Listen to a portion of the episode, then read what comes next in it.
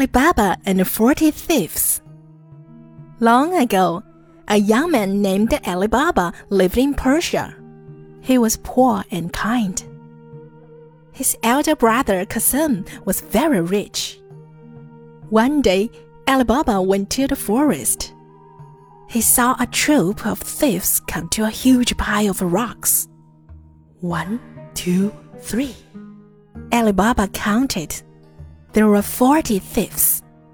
The captain said, Open, sesame. Then a cave appeared in the rocks. They went in, and the door closed behind them. Soon the door opened again, and the thieves came out. The captain said, Shut, sesame. And the door closed. The thieves rode away. Ali Baba climbed down the tree. He went to the rock and said, Open, sesame. The door opened at once. In the cave, Ali Baba saw piles of gold and countless bags of money. He loaded many bags of gold on his donkey and went home. Ali Baba told his wife of his good luck. She was very happy. Let's weigh the gold. We should know how rich we are. His wife said. They didn't have scales, but Ali Baba's wife went to borrow one from Qasim's wife.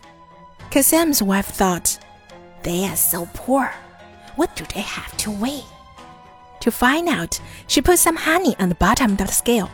After Ali Baba returned the scale, Qasim's wife found a piece of gold stuck to the honey. Then Qasim went to Ali Baba's house and asked, Where did you get the gold?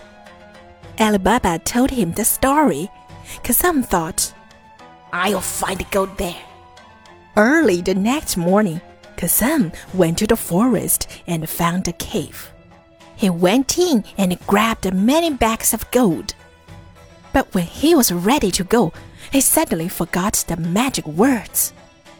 Then the thieves returned. They were very angry. They killed Qasim and left his body in the cave. When the night fell, Qasim's wife got really worried. She told Ali Baba that Qasim went to the forest and hadn't come back. Ali Baba went to the cave and found Qasim's body. He was very sad. He put the body on the donkey and went home quickly. We must hide the truth, he told Qasim's wife. Qasim had a very smart servant, Morgiana. She wept to everyone. My master is dying. So, when the family said Qasim was dead, no one was surprised. Several days later, the thieves returned to the cave and found the body gone.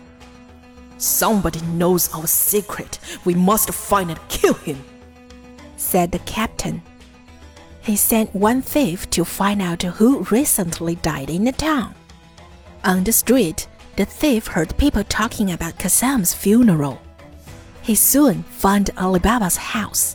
He made a white mark on the door and then returned to his gun. Next morning, Morgiana came out of the house. She saw the mark and thought, it must be made by the thief. So she marked all the doors on the street in the same way. In the evening, the thief led a gun to the street. He couldn't find Ali Baba's house since there was the same mark on every door. Another thief came into the town. He also found Ali Baba's house. He made a red mark at the corner of the door. He thought no one would notice it. But Morgiana discovered it again. She marked all the other doors in the same way. As a result, the thieves could not find Ali Baba's house. Then the captain went into the town himself. When he found the house, he looked at it carefully and remembered how it looked. Then he bought 19 mules and 38 jars. Only one jar was full of oil. There was one thief in each of the remaining jars.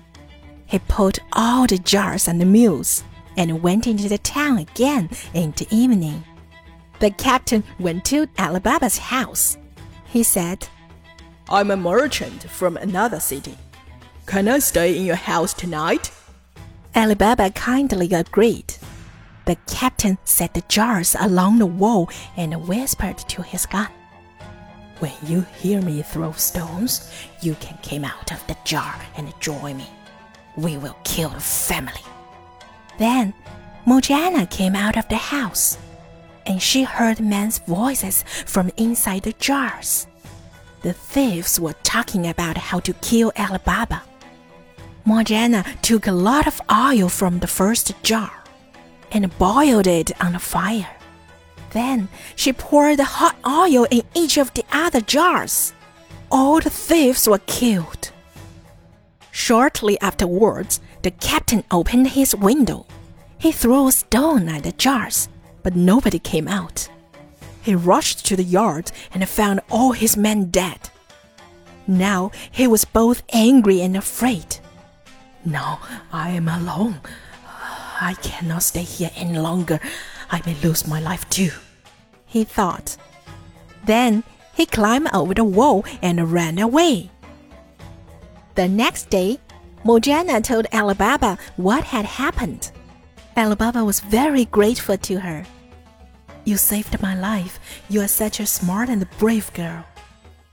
Since in ancient Persia, one man was allowed to have more than one wife. Alibaba married Morgiana.